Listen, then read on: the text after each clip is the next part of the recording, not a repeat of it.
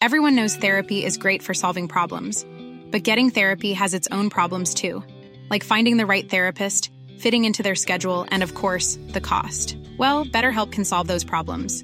It's totally online and built around your schedule. It's surprisingly affordable too.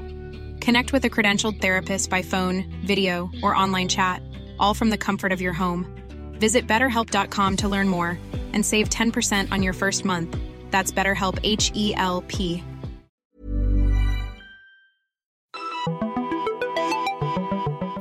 Hola amigos, gracias por darle play a un episodio más de la guía del fin de semana con su servidora Ariana Bustos Nava, la señorita etcétera, comisionada para hacerles llegar muchas opciones para explorar en todo el país.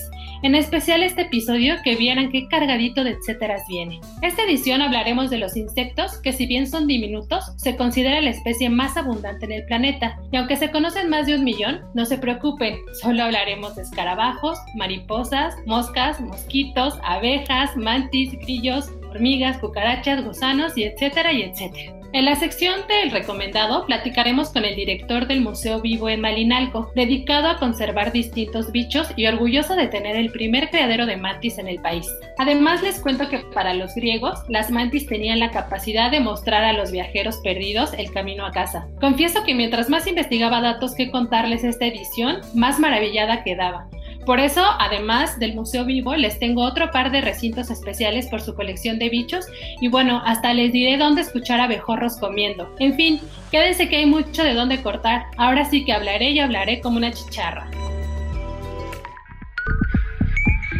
La guía del fin de semana, con la señorita etcétera. Museo de Luciérnaga en Tlaxcala. Las lluvias del verano anuncian la temporada de avistamiento de luciérnagas en Anacamilpa y Calpulalpan en Tlaxcala, dos de los santuarios más importantes en México. Pero no solo en los bosques húmedos de encino se pueden ver a estos insectos voladores, también se pueden visitar en el Museo de la Luciérnaga. Este espacio está dividido por 13 módulos con información interactiva, algunos ejemplares que pueden ver con lupa y representaciones más grandes para conocerlos a mayor dimensión. Además, proyección de videos y charlas sobre la importancia del impacto ambiental en el hábitat de la luciérnaga, donde este museo se ubica en el Centro Cultural de Nanacamilpa en Ocampo 603, Obregón, en Tlaxcala. Luminiscencia virtual. El gobierno de Tlaxcala y la Secretaría de Turismo del Estado anunciaron que por la contingencia sanitaria los 30 centros de avistamiento de esta región permanecerán cerrados. Sin embargo, para que no se queden con las ganas de ver este espectáculo, propusieron junto con la Conavio recorridos online bajo el nombre Cuidamos tu salud, cuidamos el bosque. Estas caminatas virtuales están a cargo de guías certificados y ya las pueden ver en sus redes sociales oficiales. Lo mismo hay de día en espacios como el Centro Ecoturístico Canto del Bosque, que de noche guiados también por la luz de estos insectos. Además, no importa cuándo escuchen esto, los videos se quedan en el perfil de Sectur Tlaxcala y pues los pueden ver cuantas veces quieran. www.facebook.com diagonal Sectur Tlaxcala. Y ya nada más para agregarle un poquito más de datillos a la experiencia, ya sea virtual o cuando puedan ir al Museo de las Luciérnagas, les platico que las luciérnagas son de la familia de los escarabajos. Los machos son los únicos que vuelan porque tienen las alas más grandes. Las hembras son las que tienen más bioluminiscencia, son las que vemos brillar con más intensidad. Dice que hay más de 2.000 especies y se cree que las luces que proyectan son mensajes específicos para el apareamiento, para espantar a sus depredadores o señales entre ellos. Va a intrigar un poco estar rodeado de ellas porque quién sabe qué se estarán diciendo o si nos estarán criticando.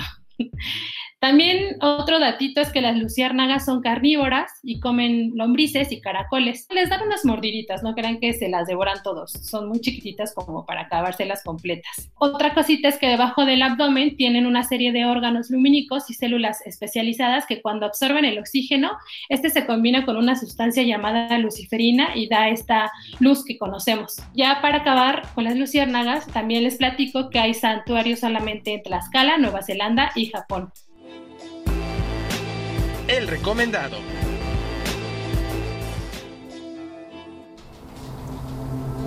Y para la sección del recomendado damos la bienvenida a Iván Trujano. Él es biólogo y director del Museo Vivo Los Bichos en el pueblo mágico de Malinalco, Estado de México. Iván, ¿puedes contarnos el concepto y razón de ser del Museo Vivo? El museo existe desde el año de 2008. El concepto que tenemos es que somos una cápsula de conservación y un sentidero de naturaleza. Nuestra razón de ser ha sido siempre mostrar la importancia de la biodiversidad de México, empezando por el pedacito en donde vivimos, que es el suroeste del Estado de México, y realizar proyectos de conservación para asegurar que éstas tengan continuidad a lo largo del tiempo, hacer proyectos también de bioalfabetización, es decir, dándole a conocer esta importancia y belleza a la gente y también recaudamos recursos para financiar las labores anteriores. ¿Cómo han llevado la temporada de contingencia? La contingencia para nosotros ha sido complicada. El Museo Vivo permaneció cerrado cuatro meses, desde el 21 de marzo hasta el veintitantos de julio. Ya abrimos. Eh, ha sido eh, complicado para nosotros, dado que el principal modelo de financiamiento junto con otro que tenemos que salir a las escuelas a dar pláticas sobre conservación e importancia de la naturaleza, se vio afectado. En ese sentido, nuestros proyectos de conservación en un principio quedaron detenidos. Nos preocupaba sobre todo dos cosas importantes, el ingreso a nuestros colaboradores, que no podemos dejarlos, y también el alimento para los ejemplares vivos que tenemos. Sin embargo, gracias a mucha gente que decidió ayudarnos, pudimos sobrepasar la contingencia, pero ha sido un periodo complicado donde tuvimos que ajustar muchas cosas, donde tuvimos que prescindir de muchas cosas y eh, un panorama negro. Sin embargo, también fue una oportunidad para ver cómo la gente responde ante estos lugares que son generadores de acciones que realmente impactan en la conservación de la biodiversidad. A grandes rasgos, ¿qué, qué pérdidas han tenido durante esta temporada del COVID-19? El Museo Vivo tuvo diversas pérdidas. La principal es que hubo una gran pérdida de tiempo derivado de la carencia de recursos. Esto es porque muchos de nuestros proyectos tuvieron que posponerse momentáneamente para eh, su realización. Además, por ejemplo, dejamos de adquirir materiales que eran necesarios para nuestra labor. Por ejemplo, tenemos un, programa de rehabilitación y liberación de marsupiales mexicanos, que son los que comúnmente se conocen como tlacuaches. Estábamos pensando adquirir infraestructura para poder recibir y rehabilitar más de estos ejemplares. Lamentablemente no, no pudo ser así. Amén de eh, salidas a campo que tuvieron que ser canceladas momentáneamente para monitorear poblaciones a las cuales damos seguimiento, como por ejemplo tarántulas en peligro de extinción o peces que también están en la misma categoría de riesgo en esta área temporal. Básicamente las pérdidas que tuvimos fueron eh, pérdidas que tuvieron que ver con el retraso, no cancelación, pero sí con el retraso de nuestros proyectos de conservación y además pues toda la pérdida económica que significó para los fundadores y que significó también para los colaboradores que a pesar de que no se quedaron sin un ingreso base, pues tuvieron que apretarse el cinturón. Todos en el museo tuvimos que apretarnos el cinturón. ¿Cómo podemos ayudar al museo para que siga adelante? El gobierno del Estado de México permitió que zoológicos y otros sitios en donde mantuvieran animales vivos pudieran abrir al público con todas las medidas de seguridad que se están exigiendo, sanitización, tapetes sanitarios, cubrebocas, etcétera, etcétera, distanciamiento. Entonces ya está abierto la manera en que pueden ayudar al museo, porque aunque ya estamos abiertos, todavía no viene mucha gente, esto es entendible porque hay gente que todavía tiene miedo, hay gente que quedó dañada económicamente por la contingencia también, entonces no hay mucha gente todavía, así que si nos quieren ayudar, la primera opción es que si están en condiciones de salir, puedan venir a visitarnos. Y la otra es seguimos recibiendo donaciones de gente que nos quiere ayudar a pasar el mal trago, donación de cosas que nos hacen falta como alimento de perros. No es que tengamos perros aquí, es que el alimento de perros lo usamos para eh, alimentar insectos que criamos que después sirven como alimento para los ejemplares vivos que tenemos o por ejemplo alimentar a los ratones que sirven para el alimento de nuestras serpientes por ejemplo eh, de insumos de limpieza como jabón cloro eh, algodón que sirven para hacer curaciones y sanitizar las instalaciones. Entonces esas cosas nos pueden ayudar. Además, eh, nosotros tenemos un criadero de mantis religiosa en el museo, las cuales comercializamos legalmente gracias a, la autorización de Semarnat y la gente puede adquirir un ejemplar de mantis religiosa, eh, lo pueden ver en nuestra página de internet que es www.museovivo.org y ahí comprando una mantis religiosa ustedes además de tener este ejemplar pues nos ayudan a seguir financiando las labores que estamos haciendo en el museo.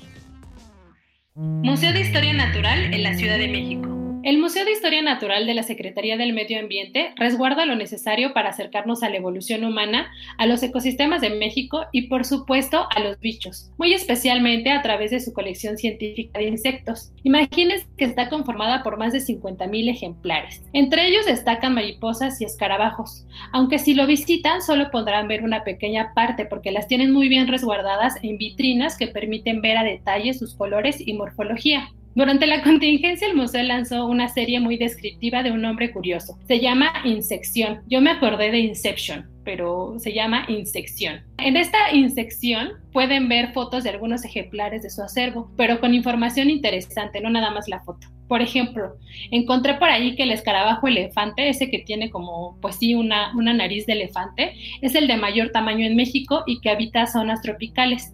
También el datito que, que me tocó leer por esta insección es que el escarabajo arlequín, conocido como aserrador, come larvas de madera de los árboles de caucho. Se le llama así porque tiene colores negro, rojo y amarillo.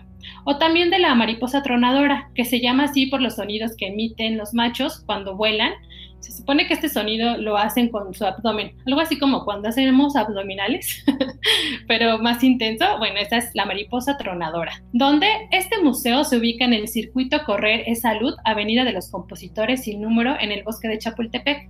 Pueden checar esta sección que les contaba o más detalles sobre el acervo en www.facebook.com diagonal Museo de Historia Natural CDMX. El recomendado recomienda. Continuamos la charla con Iván Trujano, biólogo y director del Museo Vivo Los Bichos, pero en la sección del recomendado recomienda. Pues, Iván, queremos seguir recomendando el museo que encabezas. ¿Podrías contarnos cómo es la experiencia? Eh, la experiencia de visita al Museo Vivo es absolutamente vivencial. Nosotros trabajamos con el concepto de bioalfabetización, que quiere decir que Vivencialmente le mostramos a la gente la utilidad, belleza e importancia de la conservación de los diferentes elementos que conforman la biodiversidad. Porque es diferente a una persona le digas, oye, las tarántulas no son peligrosas, no las mates, a decirle, mira, toma esta tarántula en tus manos y comprueba que no son peligrosas. Entonces, vivencialmente, con las manos, usando las manos, usando todos los sentidos, el olfato, la vista, el tacto, incluso eh, el gusto porque prueban algunas cosas, la gente aprecia esta situación de la importancia de la conservación de la naturaleza. Adicionalmente te, te comento que el Museo Vivo está abriendo momentáneamente solo los fines de semana, sábados y domingos de 10 de la mañana a cuarto para las 5 de la tarde. La entrada actualmente cuesta 70 pesos por persona. Tenemos un descuento para estudiantes, profesores, personas de la tercera edad con credencial vigente y nuestra página de internet de referencia es www.museovivo.org. Y ya para terminar, Iván, un par de curiosidades de insectos o ejemplares que encontramos en el Museo Vivo. De entre todos los ejemplares que tenemos en el Museo Vivo, eh, probablemente los que más destaquen sean la mantis religiosa, este insecto que como curiosidad eh, a veces devora al macho después del apareamiento y entonces aquí la bióloga que trabaja con nosotros dice que es la única hembra que sabe tratar a los machos, o sea, los usa para lo que sirven y después los desecha y el que sigue, ¿no? Entonces es algo que le platicamos a la gente y a la gente siempre le da eh, mucha gracia esta, esta situación. También tenemos al charalito, que es un pez eh, que suele tener hasta un, de 20 hembras, entonces ahí hacemos la broma para que la gente sepa que si alguien le dicen el charal, si las mujeres conocen a alguien que le dicen el charal, más vale no acercarse porque seguramente tiene un montón de suegras, ¿no? Pero así como esos datos, hay un montón de cosas interesantes que causan gracia, que causan asombro y que la gente se va con la cabeza de verdad llena de cosas, pero además, tío, con el corazón muy, muy abierto, entonces, a generar respeto eh, por la naturaleza. Ojalá algunos de quienes escuchan este podcast eh, se anime y venga a conocer este mundo maravilloso, no de los bichos específicamente, sino de la vida en general. Los esperamos. Muchas gracias. Ahora hacemos una pausa para no sentirnos tan yuso Timón y Pumba, aunque va por ahí pues se trata del podcast Es en serie. Este es un espacio auditivo en el que encontrarán recomendaciones de series, películas y documentales, entre otras cosas. Lo conduce Rosalinda Palomeque y Alexandra Bretón, y hay un capítulo nuevo cada viernes. Banquete milenario. Todo lo que se arrastra, camina, corre y vuela va a la cazuela. Así lo dicta un dicho popular para respaldar el consumo de los insectos desde la época prehispánica en nuestro país. ¿Qué no se ha comido un taquito de chapulines o escamoles? Se dice que en México se tienen registradas 531 especies de insectos comestibles pertenecientes a diferentes grupos. Ahí va otra vez la oración. Chapulines, libélulas, moscas, chinches, cigarras, escarabajos, hormigas, termitas y etcétera y etcétera. A decir de la doctora Julieta Ramos, bióloga y profesora del posgrado de la Facultad de Ciencias de la UNAM, todos los insectos superan el aporte del maíz el trigo y el pollo. Por ser más específica, las moscas tienen calcio, las termitas fósforo y los chapulines hierro. Les voy a compartir en mis redes sociales una nota que sacamos en el Sol de México que está súper completa de todas estas aportaciones que nos da al cuerpo consumir este tipo de insectos. Les comparto también una listita breve de los bichos que crujen de manera sabrosa y de los distintos lugares donde se consumen. Por ejemplo, el chinicuil se come mucho en la Ciudad de México, Estado de México e Hidalgo. El aguahuetle, que es hueva de mosco, se come en Xochimilco y en, distintas zonas del Estado de México. Los jumiles o chinche de capo se come en Guerrero y Morelos. Los chapulines, creo que de los más famosos, se comen en Oaxaca, Veracruz, Tabasco, Campeche, Yucatán, Morelos, Puebla, Guerrero, Michoacán y Ciudad de México. Si ustedes pertenecen a estos estados, cuéntenme para incluirlos en esta lista tan enorme. Y bueno, las chicatanas que abundan en la temporada de lluvias en todo el país, principalmente en Veracruz, Oaxaca, Chiapas, Guerrero, Guanajuato, Puebla, Morelos y Estado de México. Una experiencia envolvente. Y ya como un pilón para despedirnos, les tengo varias opciones muy breves para que nos entren los bichos por los ojos, por los oídos y bueno, para los niños. Por los ojos me refiero a un documental que se llama Temporada de Bichos, que pertenece al Ecofilm Festival, en la que un chef y un investigador abordan el tema culinario de distintos insectos. Por los oídos, bueno, pues si les relaja escuchar grillos o quieren ambientar su espacio con sonidos de insectos, la alternativa es darle play al banco que tiene en www.elongsound.com, diagonal sonidos, diagonal animales, diagonal insectos, que ya saben que estas ligas las pueden encontrar más a detalle en mis redes sociales, pero esta página se la recomiendo porque van a poder escuchar aleteos y según la página hasta abejas en flores o ahí, según viene una hasta de una mosca aleteando moribunda, o sea, el banco que tienen de sonidos de, insectos es muy interesante. Y ya para terminar, para los niños hay una publicación que pueden consultar en www.biodiversidad.gov.mx que se llama Bichos para jugar, comer y soñar, los insectos en México prehispánico. Tiene ilustraciones coloridas que acompañan cuentos inspirados en hormigas, gusanos y mariposas, entre otras cosas. Además, vienen usos medicinales explicados para los niños precisamente y un glosario en náhuatl, español y maya. Y así llegamos al final de este episodio. ¿Verdad que ya no verán a los bichitos igual? Compartan conmigo sus impresiones de esta entrega en mis redes sociales. Estoy como la señorita etcétera en Twitter, LinkedIn, Facebook e Instagram. Espero que pronto se animen a visitar en persona o virtualmente algunas de las recomendaciones que platicamos hoy. Gracias a Mitzi Hernández, productora y amiga de la guía del fin de semana. Si tienen algún comentario o sugerencia sobre este espacio o los que se generan desde la Organización Editorial Mexicana, pueden escribirnos a nuestro Twitter que es arroba podcastom o al correo podcast.om.com.mx. Y recuerden amigos, no pica la abeja a quien su paz la deja. Ah. Esta es una producción de la Organización Editorial Mexicana.